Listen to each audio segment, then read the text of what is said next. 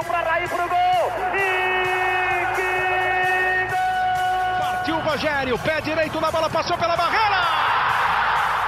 Gol! Bola, posição legal. Mineiro bateu, bateu, bateu. Gol!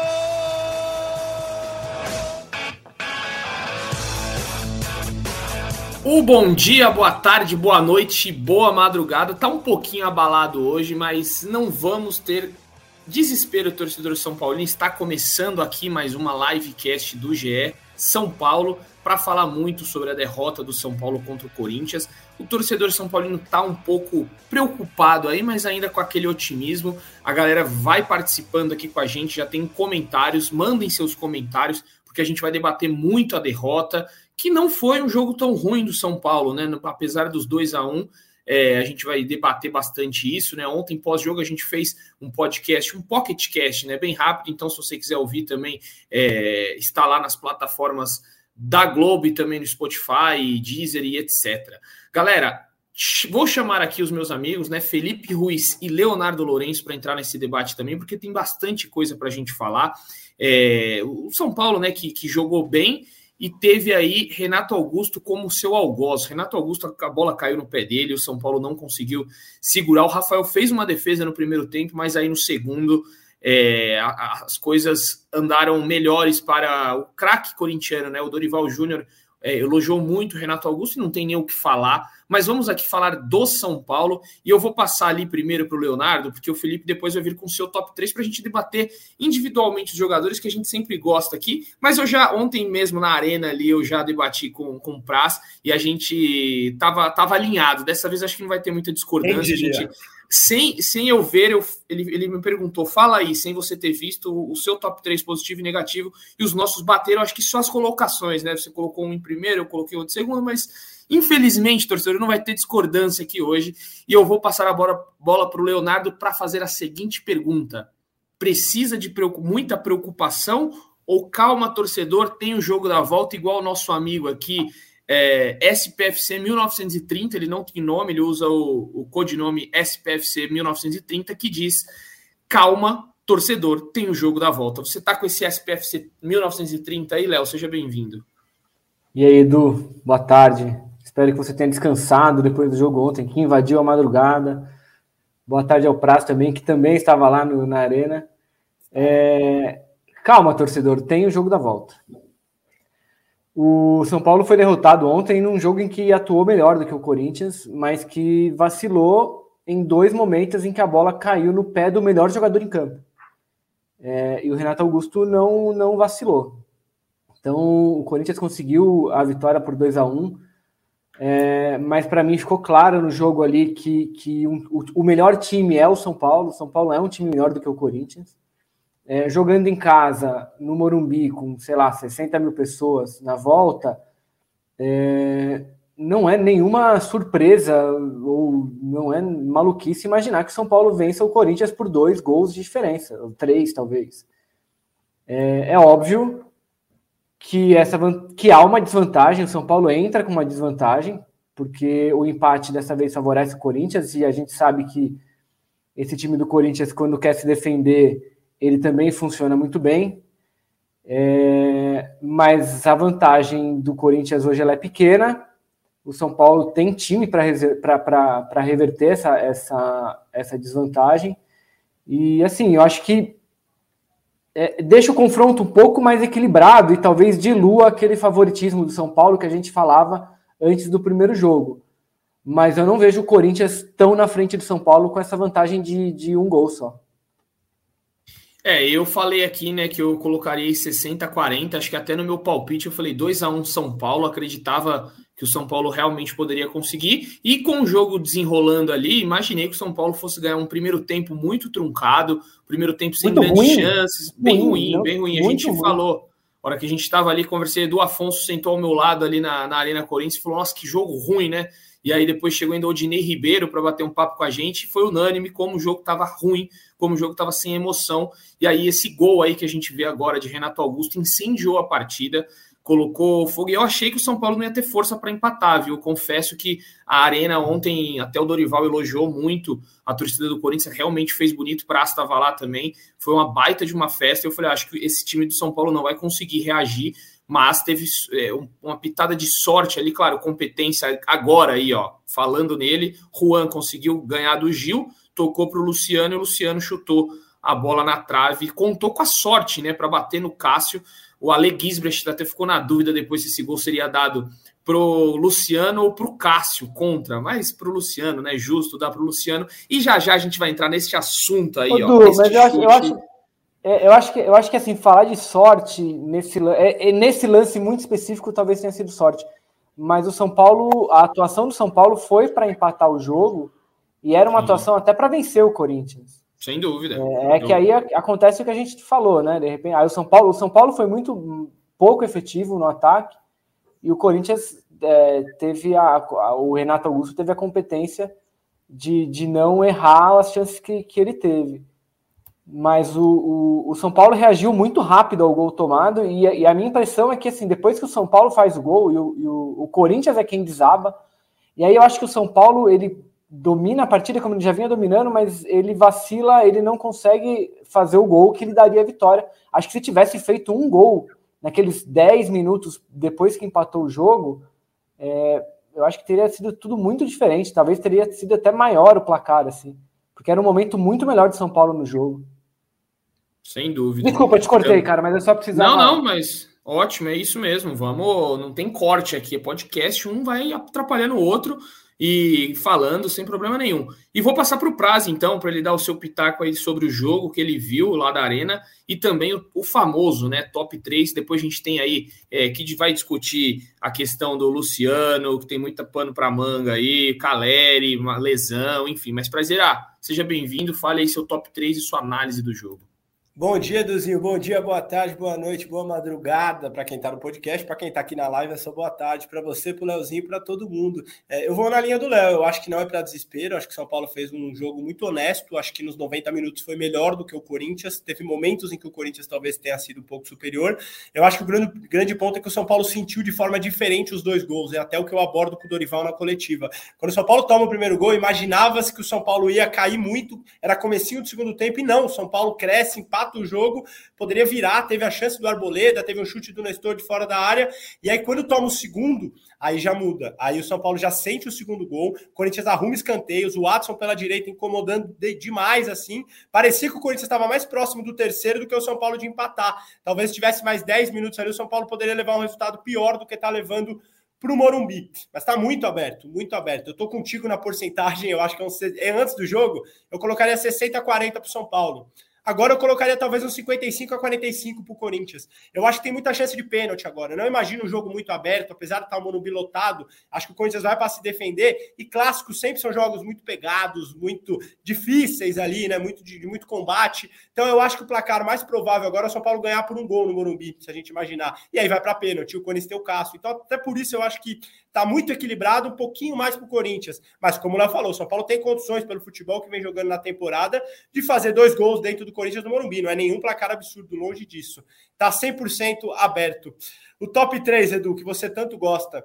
Cara, gostei muito do Pablo Maia ontem, no primeiro tempo, chutando de fora da área, roubando as principais bolas do São Paulo. Ele que desarmou e o São Paulo conseguiu encaixotar o Corinthians. É, o Corinthians errou muitos passes na saída de bola. Foi até a pergunta do nosso colega Edu Afonso que você citou para o Dorival na coletiva. E acho que muito pela atuação do Pablo Maia no meio de campo, de pegada, de embate. Ele que a gente lembra, perdeu o pai há pouco tempo. Acho que fez um jogo muito bom ontem na Arena. Gostei muito.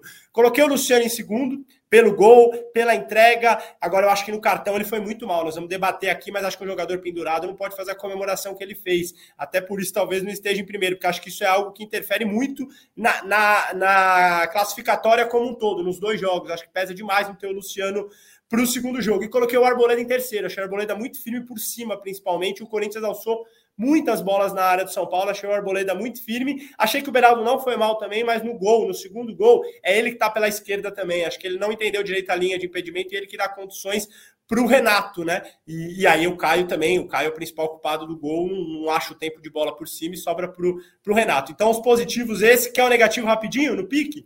Vai lá, vai lá. No pique, os piores. Para mim, o Rato não se achou no jogo pela direita. Achei que o Rato destoou bastante do ataque do São Paulo. Coloquei o Caio em segundo, também pelo segundo gol, que é o momento mais desequilibrante do jogo, e porque achei que o Caio estava tecnicamente abaixo do que ele vinha jogando nos últimos jogos, de passe, de, de escolhas técnicas, e coloquei o Michel Araújo, que faz uma temporada muito boa. Já falei aqui que o São Paulo talvez tenha até que é, adquiri-lo no final do empréstimo, mas achei que ontem também não se achou no jogo em Itaquera, Edu. É isso, Prazer. Eu acho que tô, tô contigo aí. O Luciano é, eu gostei muito, coloquei ele até na, nas atuações como o melhor em campo, não só pelo gol, ele buscou muito o jogo. O vacilo enorme. Ele, eu acho que se ele não tivesse pendurado, era justo ali o amarelo. Ele, ele quis provocar e poderia ser legítimo. não vejo. É, eu acho que provocações elas, elas são legais no futebol que não passe para violência. E se ele não tivesse pendurado, não teria nenhuma discussão hoje sobre ele ter levado amarelo. O problema é que ele estava pendurado. E, e, mas eu, eu assim, eu é, pessoalmente eu gosto dessas provocações é, na torcida, igual o Gabigol vai lá na torcida adversária, mostra o braço, é, o Luciano, o Rony fez no Morumbi, a torcida puxou aí recentemente, eu acho legal, ainda mais por torcida única, pô, já deixa, não deixa a torcida visitante entrar, e o, o jogador que tá ali ainda não pode dar uma provocada no adversário, então, é, não, é, eu, aqui foi, a gente vai discutir isso, mas foi assintosa a forma, aí o Luciano chutou a bandeirinha, não é legal, é um patrimônio, é um, é um símbolo ali, a gente vê tantos jogadores aí que não pisam nem no símbolo quando ele tá no gramado, e o Luciano já jogou no Corinthians, pediu licença para dar uma voadora, e a gente já, já entra no assunto. Só para terminar o seu top 3 aqui, concordo, Arboleda muito bem. E colocaria o Caio Paulista como primeiro, como pior, porque aquele lance ali, ele levou nas costas, mostrou a gente, eu até falei para você ontem, mostrou todo o cacuete, todo o cacuete de atacante realmente, né? Como se ele não soubesse ali é, como marcar Renato Augusto, passou é, fácil, fácil. José Edgar de Matos aparece aqui, ó, ele não, não, ele não nos deixa, tá vendo? O Zé Edgar, cara, ele tem que voltar logo. Ele assistiu ontem a live, uma da manhã. Tá aqui, ó. Boa tarde, amigos. Bom trabalho a todos. Saudade, saudade, José. Volte, volte para nós. E, e com certeza, José Edgar de Matos, acho que concordaria com a nossa nossas análises aqui. Grande beijo. E eu acho o Michel Araújo também muito mal. E vou só citar um, um jogador aqui, para depois, se o Léo quiser discordar ou concordar com alguma coisa muita gente ficou brava comigo com a análise que eu fiz sobre o Juan. Ah, mas ele participou do gol. Cara, só que ele entrou é muito mal. Ele teve esse lampejo no jogo, foi importantíssimo, e não foi uma assistência que ele achou o Luciano. Não, ele ganhou no corpo do juiz e tocou para o Luciano. É o Luciano que fez o chute de fora da área.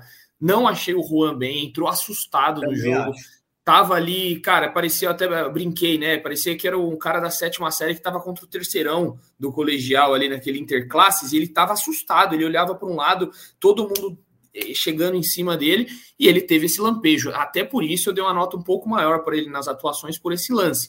Só que achei que o Juan ali, depois o Dorival explicou que não dava para colocar o Erisson e nem o Pato pela questão física, ele não tá confiando ainda na questão física dos dois mas, enfim, o Juan teve ali seu papel, foi importante, mas não gostei e a torcida, algumas, alguma parte da torcida ficou brava comigo, mas achei a, a opção do Dorival no Juan ruim. Colocaria outro cara ali, tem o David que estava entrando bem, daria mais velocidade, brigaria dentro da área com o Gil.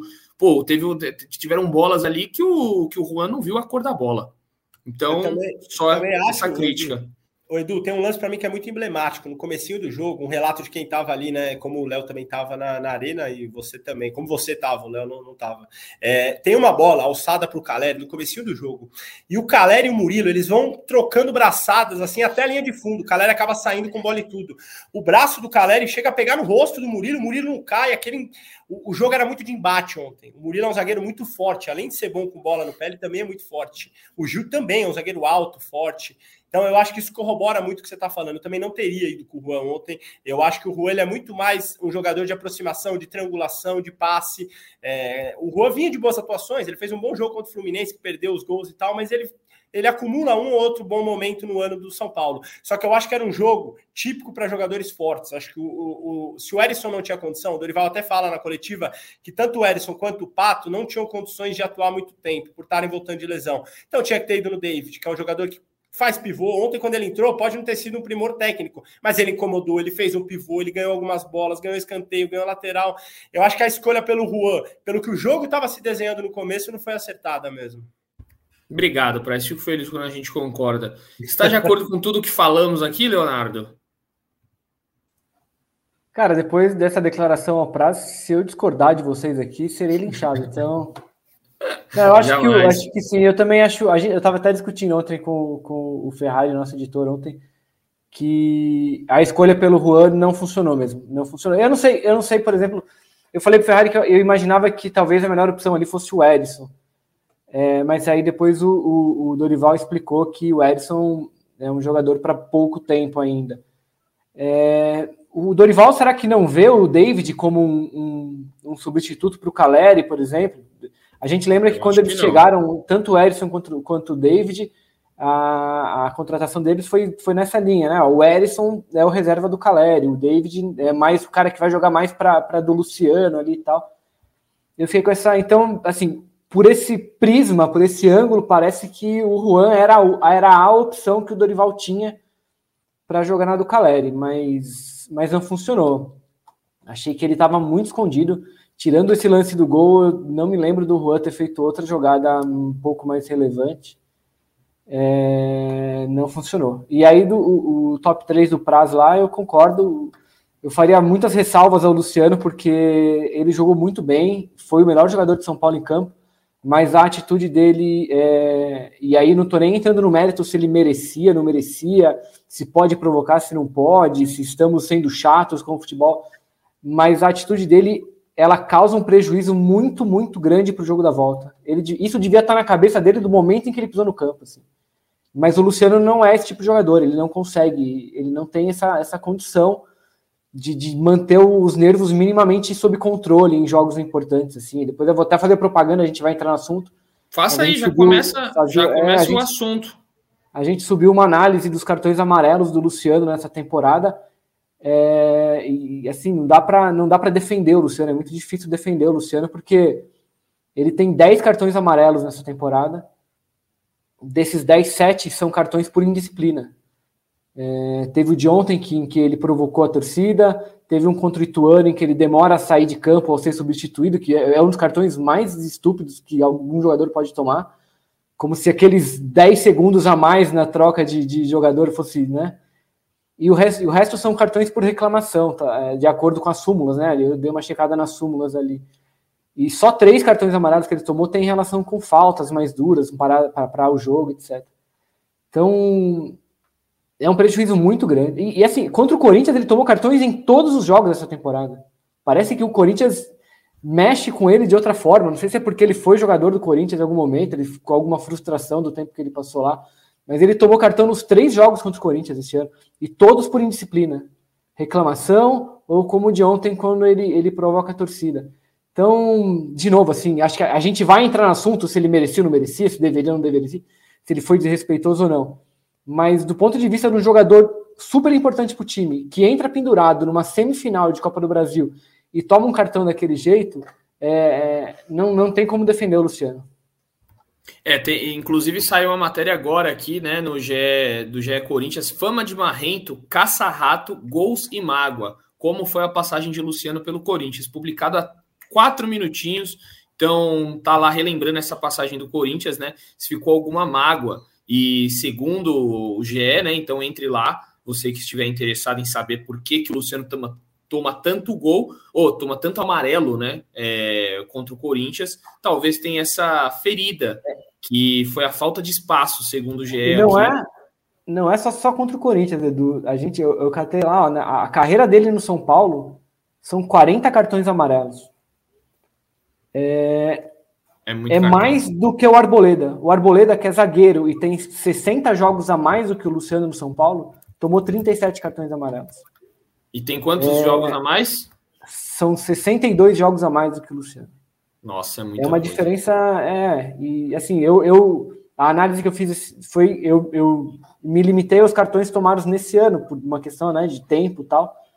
Mas eu tenho certeza que se a gente estender essa análise para os três anos que ele está no São Paulo, três, quatro anos quase, esses cartões por indisciplina vão aparecer com a mesma frequência. E, e, o Dorival teve uma conversa com ele, né? Quando o Dorival chega, na primeira semana, o Dorival tem uma conversa tete a tete, é, explicando para o Luciano que ele era muito importante na parte é, é, esportiva do campo bola e que ele tinha que pôr a cabeça no lugar, tinha que reclamar menos, e surtiu efeito. Em determinado momento da temporada, o Luciano tinha mais cartões amarelos do que participações em gols. Se não me engano, era 7 a 6 alguma coisa assim, mas eu até bati muito nesse número aqui na live, no podcast. E dali para frente, com a chegada do Dorival, o Luciano parece colocar a cabeça no lugar. Parecia um jogador é, é, mais tranquilo, reclamando menos com a arbitragem, participando de gols, sendo importante em várias vitórias do São Paulo. Mas eu estou muito na linha do Léo. Eu acho que o que o Luciano fez ontem é inadmissível. Assim, um jogador da importância dele para o São Paulo. Ele podia estar tá ligado no jogo de outras formas. Aquela comemoração não, não, não ia mudar em nada. Eu tô com o Edu também, eu acho que faz parte do jogo isso. Mas ali, naquele momento, um jogador pendurado,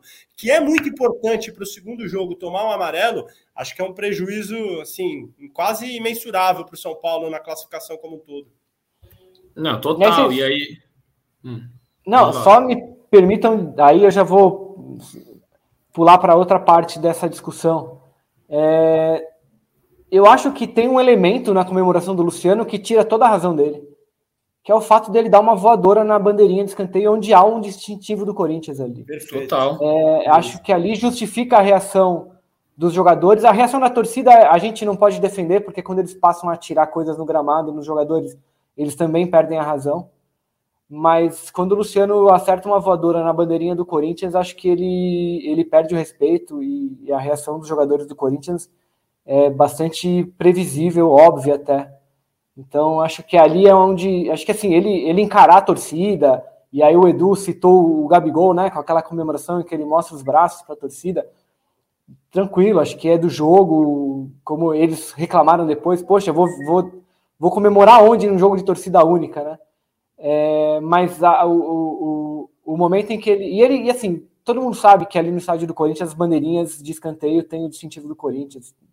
O Corinthians já fez votações na internet para que isso acontecesse. É, o Luciano já jogou lá há, sei lá, dois meses. Então ele, ele perde toda a razão dele quando ele, quando ele toma aquela atitude. Exato, eu tô com o Léo. O Edu falou isso também no começo, né? Que a, o, o, chute na bandeirinha ele parece premeditado. Porque você correr ali para a torcida, às vezes você corre, nem percebe. O Galopo, uma vez, no começo do ano, é, é, criou-se uma confusão, vocês vão lembrar, porque ele correu para a torcida do Botafogo. E isso pode acontecer. Às vezes o jogador corre, não sabe direito. Agora, quando você pede para todo mundo sair, o Luciano faz o gesto e dá uma voadora na bandeirinha, parece premeditado. Ele não comemora com voadoras na bandeirinha, não é que nem o Erisson que faz isso. Então parece premeditado, né? Amigos, eu vou ter que ir embora. Sigam com muito, muito respeito, como vocês sempre fazem, muita qualidade. Um beijo para vocês.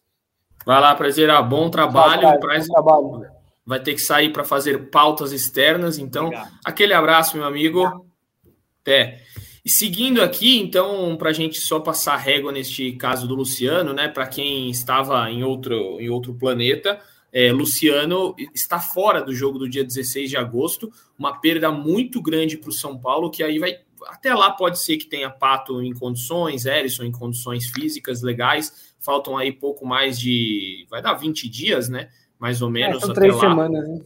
Três semanas, quem sabe já tem o Pato 100%, o Erisson 100%, diminui um pouco essa, essa falta. Só que o Luciano é muito importante, tem sido um dos principais jogadores, tem até os dados dele aqui, ontem com gol, ele chegou aos nove, igualou o Caleri, né, então os dois são os artilheiros, e ele tem sete assistências, ou seja, é, são aí 16 participações em gols, é o jogador que mais tem participação em gols na temporada do São Paulo, para ver a importância do Luciano nesse jogo, e ele gosta de fazer gol contra o Corinthians, gosta de jogar contra o Corinthians, é uma perda enorme. E eu dei minha opinião ali rapidamente sobre isso, né? Como o Léo bem citou, acho que é, é, tranquilo você fazer igual o Gabigol. Acho é, teve um cartão que ele levou dia desses aí que eu achei absurdo, que aí é querer acabar com o futebol. Mas diante de todo o ódio que a gente tem hoje e tudo que acontece fora dos estádios, você fazer ter uma atitude igual o Luciano de uma voadora num símbolo, para mim foi pegou muito mal, ele foi é. errado o próprio Dorival concordou com o amarelo, ele não repudiou o amarelo, ele falou sim, concordo.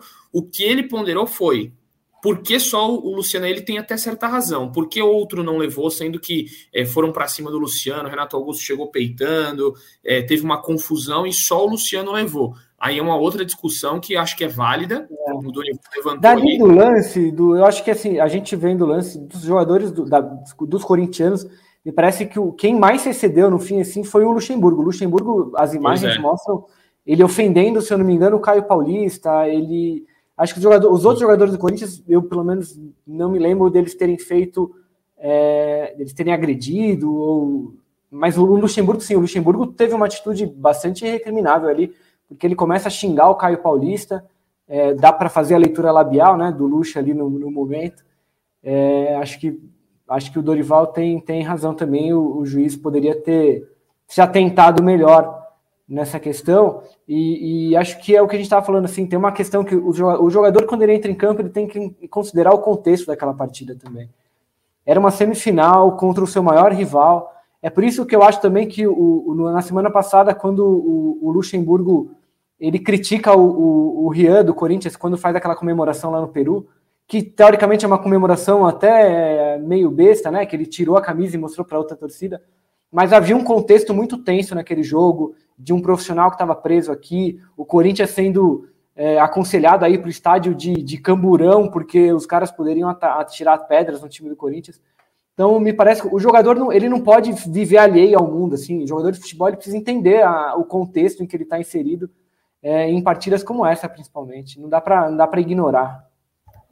É, me, e me espanta o que você falou, essa, essa alheio ao mundo externo, né? Que pro, muito provavelmente eu nunca estive ali num vestiário num dia de jogo. É, é, é, algo que eu gostaria de viver a experiência, porque é sempre, sempre onde tem as, é, as conversas e tudo mais. Acredito que a comissão técnica chegue para os jogadores e fale: olha, você está pendurado, você está pendurado. E o Luciano sabia disso, ele falou: ah, não, vou dar um chute na bandeirinha, não vai, não vai acontecer nada. Será que eles não assistem é, os, os outros jogos? Ou talvez um, um, debate de cinco minutos numa mesa esportiva de que as, os caras levam cartão amarelo, todo jogo que faz provocação na frente da torcida adversária. Fiquei me imaginando, falar: ah, não, eu vou entrar lá, não quero jogar dia 16, vou dar um chute na bandeirinha. Só pode, não tem outra explicação. É muito sem nexo. É, Enfim. É. Vamos lá, né? Então, Luciano fora e outra preocupação para o São Paulo, né? Acredito eu que vai gerar uma dúvida aí até o dia do jogo, do próximo jogo, dia 16, que é Caleri. Caleri saiu ontem aos 24 minutos do primeiro tempo com desconforto na coxa direita. Estou tentando aqui, né, algumas informações é, oficiais para ver se já tem alguma atualização. Por enquanto não tem atualização nem dele. E outro que preocupa é o Nestor. O Nestor ontem passou pela zona mista do, da Arena Corinthians mancando, e o Dorival até falou dele, né, que ele teve ali uma, é, uma dor no joelho. Poderia até continuar, só que ele tinha uma substituição para fazer, e ele não quis é, forçar o Nestor, então preferiu tirar. O Nestor entrou no segundo tempo e saiu no segundo tempo por conta dessa dor. Então também preocupa ficar de olho nesses dois jogadores aí que podem ser problemas para o futuro. É, pelo que a gente conhece do Caleri, Léo, é preocupante, né? A forma com que ele sai, o Caleri não é de sair. Contra o Tigre lá, que ele teve aquela pancada nas costas, ele foi até o final, mesmo com muitas dores.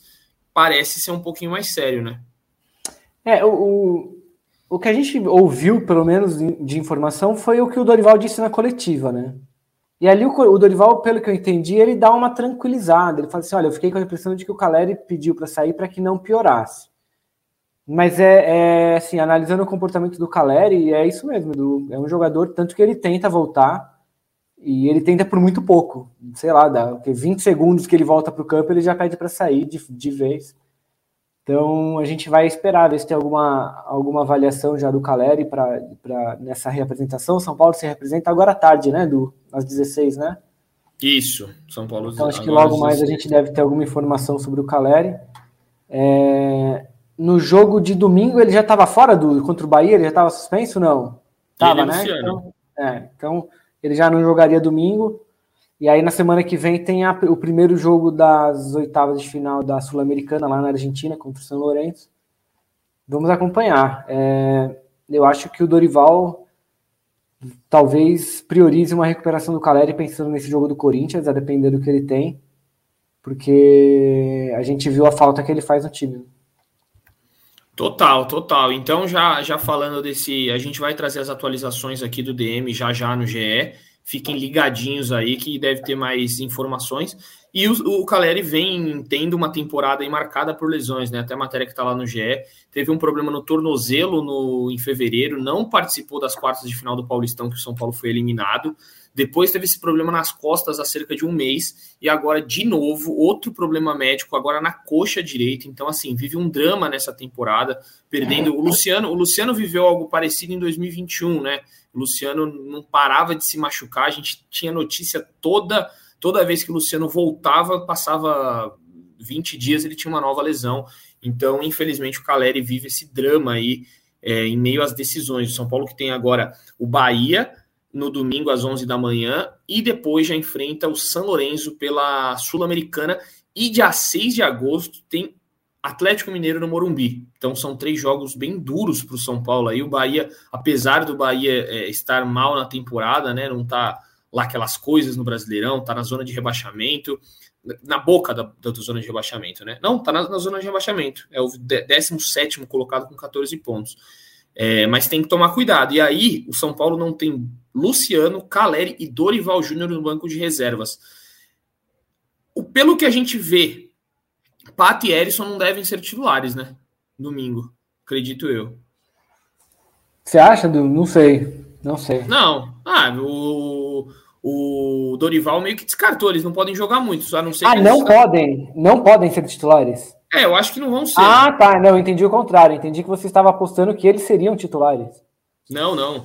Não, desculpa. Não, tem razão, concordo, concordo. Acho que o David e o Juan talvez sejam é escolhidos para domingo. Você, você praticamente leu minha matéria de amanhã. Parabéns, Leonardo. Já leu. Ah, a gente vem trocando ideia, a gente é. A gente se entende. É isso. É isso. É que então, nem torcedor... Pelé e Coutinho, né, Coutinho? Cara, é o Leandro está acompanhando, ele deve ter adorado essa aqui. Adoro, essa, essa é sempre boa. E só para informar o torcedor do São Paulo, então, São Paulo e Bahia, 11 da manhã, no Morumbi, mais de 44 mil ingressos. 44 ou 42? Vou confirmar, mas é, se eu não me engano, são 44 mil ingressos vendidos de forma antecipada. Estádio lotado, São Paulo muita possibilidade de vitória neste jogo, né? Pelo menos é o que o torcedor espera. 42 mil, mas já deve ter chegado aos 44, porque isso faz três horas. E eu acredito que o torcedor São Paulino comprou ingresso e vai lotar o Morumbi. É, e aí, é, a gente falou dessa parte do, do, do, ataque, né? Que não vai ter ali Luciano e Caleri, e também fica na dúvida aí sobre Rodrigo Nestor. Rodrigo Nestor, que já não vem sendo titular, perdeu a posição para o Wellington Rato é, tem feito ali o meio de campo com Alisson, Michel Araújo, Pablo Maia e o Wellington Rato, então Nestor muito possivelmente já não atuaria como titular nessa partida. Fica aí a, esses questionamentos. Para a gente já chegando ao fim aqui, eu esqueci alguma coisa, Léo, do jogo de domingo? Não, senhor, não que eu me lembre. Muito bem.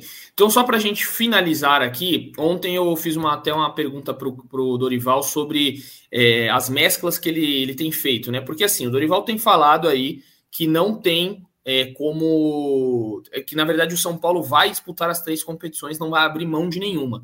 Só que a gente está vendo que isso daí vai ser um problema para o São Paulo, principalmente na questão lesão. Eu não sei até que ponto o problema do Caleri teve algo a ver com o jogo do Cuiabá não sei se no jogo contra o Cuiabá ele sentiu alguma coisa. E aí sempre vai ficar o questionamento: será que precisava usar o Caleri? Ontem, pela primeira vez, o Dorival admitiu que ele falou assim: ah, vocês estão percebendo aí que eu tenho feito rodízios. Ele tem mudado uma peça ou outra no Brasileirão. Ele nunca admitiu isso. Eu acho que ele nunca vai admitir que ele vai abrir mão do Brasileirão. Só que você está percebendo aí, é um movimento talvez de permanecer ali entre os seis primeiros colocados no Brasileirão e largar é, e, e, aí focar nas Copas e acha que foi um erro é, ter usado principal, os principais titulares contra o Cuiabá? Não seria um jogo ali que dava para tirar o pé e falar: olha, vamos perder aqui. Se empatar bem, se perder, não vai fazer a diferença para gente. Tá faltando um pouquinho desse planejamento aí? Cara, contra o Cuiabá, acho que tinha. É diferente daquele jogo contra o Bragantino, que ele, ele, ele poupou todo mundo, até o Rafael. Acho que contra o Cuiabá tinha um, um outro elemento em que o São Paulo ele passou duas semanas é, de treinamento, né? Foram duas semanas sem jogos no meio de semana. É, então, se ele tivesse poupado o time dele contra o Cuiabá, ah, os titulares teriam ficado dez dias sem jogar antes de enfrentar o Corinthians. E eu acho que ele entende que isso seria prejudicial na questão de ritmo de jogo tal. até na questão física. Então, eu acho que é diferente daquela situação contra o Bragantino, em que ali sim teve um jogo a cada três dias e fazia mais sentido poupar. Mas ele, como, como ele falou, assim, ele tem trocado uma ou outra peça por jogo.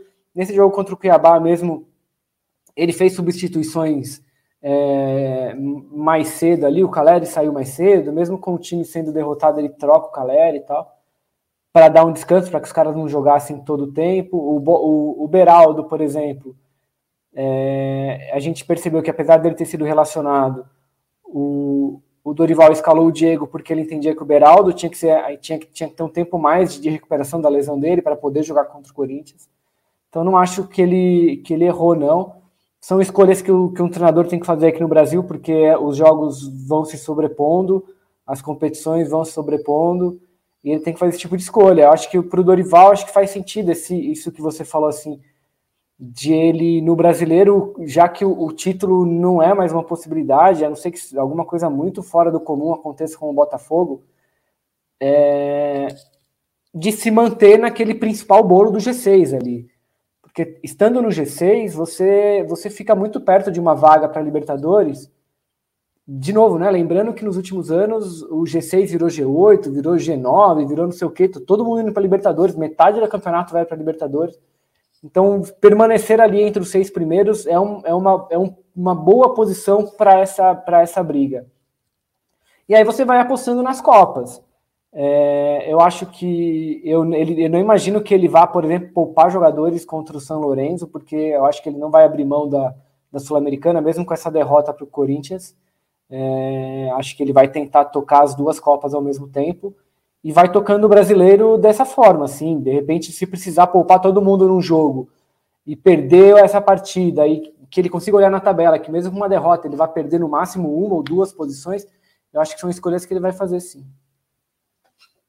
E acho justo, tem que fazer mesmo. Acho que São Paulo, embora tenha um elenco bem grande, né? Acho que são 32 jogadores. Se todo mundo estiver bem fisicamente, vai ser um problema para ele. Acho que tem realmente que, que dar uma poupada aí e, e, fazer essa mescla. Brasileirão, já título, acho muito improvável, né? O Botafogo já disparou na frente, mas tem que ficar ali no G6, pelo menos, para conseguir essa vaguinha na próxima Libertadores, que o São Paulo já faz um tempinho, né? Já não foi ano passado, já não foi esse ano, então São Paulo tem que voltar para a Libertadores, acho que é uma das metas. Bom, galera, eu acho que é isso. Não sei se faltou alguma coisa. Se você quiser relembrar algo aí, ah, só, só para avisar o, o, torcedor aí, que a gente já, já faz um dois dias, né? Se eu não me engano, foi anteontem, que o São Paulo conseguiu esse pré-acordo, né? O, o, assinou o pré-contrato com o Eric e ele vai vir inicialmente para 2024. O São Paulo, eu acho que vai tentar dar uma pressionadinha no Ceará ali para tentar é, ele para fazer ele vir antes, só que é complicado por conta da questão financeira. A gente explica lá no GE, é, aqui no GE, na verdade, né? Que o Ceará tem uma multa de 30 milhões de reais e precisa pagar essa multa para ele vir. Então acredito que não vá é, acontecer Eric para 2024. Sobre o mercado, não tem muito mais o que dizer, né, Léo? Não, a janela fecha na próxima terça-feira. É, é, óbvio que essas coisas, as coisas podem acontecer de uma hora para outra, né? As chamadas, os chamados negócios de oportunidade. Mas no São Paulo não há muita perspectiva de, de registrar algum, algum reforço nessa última semana de janela. É, lembrando que agora, né, no Brasil, a gente também tem a janela de transferências, então, se você não contratar ninguém e registrar esse jogador até a terça-feira, é, a partir de terça-feira você só pode contratar jogadores que já estejam sem contrato, que já estejam livres no momento em que a janela esteja aberta, que é o caso do Pato, que aconteceu com o Pato, por exemplo, mas o que diminui, restringe muito o mercado né, para o segundo semestre. Então, a janela fecha agora na terça-feira. É, a gente, pelo que a gente ouve no São Paulo, não há perspectiva de reforços nesse meio de temporada. É, enquanto isso, a, a janela na Europa, na maior, no, maior, no maior número de países lá, continua aberta até setembro. Então, não dá para apostar que o São Paulo vai conseguir manter o elenco mesmo, como o Dorival quer porque ainda falta uma, um mês para fechar a janela, um pouco mais de um mês para fechar a janela na Europa. Então, o São Paulo vai ter que ficar ligado, porque não vai conseguir repor se perder algum jogador depois. Né? Muito bem, então, Leonardo. É... Acho que é isso. Passamos a régua em tudo aqui. E o Nicolas pergunta sobre o Lucas Moura no São Paulo. É aquela velha coisa, né? Lucas Moura, Lucas Moura. Eu acho, estou com pressentimento. Cara, se Lucas Moura não achar lugar nenhum, aí ele vai bater lá na porta do São Paulo. E você sabe que o Lucas Moura se enquadra na exceção da janela. Ele já está livre, ele não tem contrato com o Tottenham mais, ele é um jogador sem contrato. É, se ele permanecer assim e de repente ele bater na porta do São Paulo na quarta-feira que vem, é, ele pode ser contratado sim. Fica aí, Mas então, assim, né? não, não, não, é, a gente está especulando, não temos, não dá para dizer que há não, negociações, é. etc. Isso, isso vai e volta toda hora, mas é só para falar que se acontecer, o Lucas se enquadra nessa exceção da janela. É, não tem nada. A gente pergunta, o Lucas Moura já falou várias vezes que ele quer continuar na Europa. O São Paulo fala que não tem aberta negociação porque o, ele sabe do desejo do Lucas ficar na Europa, então ele tá tranquilo lá e acho muito é, difícil. Até o mercado, o mercado árabe agora, né? Do, ele, o Lucas tá com 30 anos, se não me engano, 30 ou 31, acho. Ele tem pelo menos uns dois ou três anos para ganhar muito dinheiro ainda lá na Europa ou num desses novos mercados que se abrem aí, como na Arábia Saudita. E acho que aí só depois disso que ele volta a São Paulo, mas o fato é que até agora ele não fechou com ninguém. É isso, então vamos acompanhando aí o mercado do tricolor e todas as informações. Fiquem ligados no GE, já, já deve ter aí é, atualizações sobre Caleri, sobre o Nestor e tudo o que vai acontecer é, nos próximos passos do tricolor nesta temporada. Beleza, amigos? Ficamos por aqui, Leozinho. Obrigado, hein? Até a próxima. Valeu, mano. Valeu, Du. Tamo junto. Valeu, galera. Um beijo no coração e um abraço na alma de cada um de vocês. Valeu!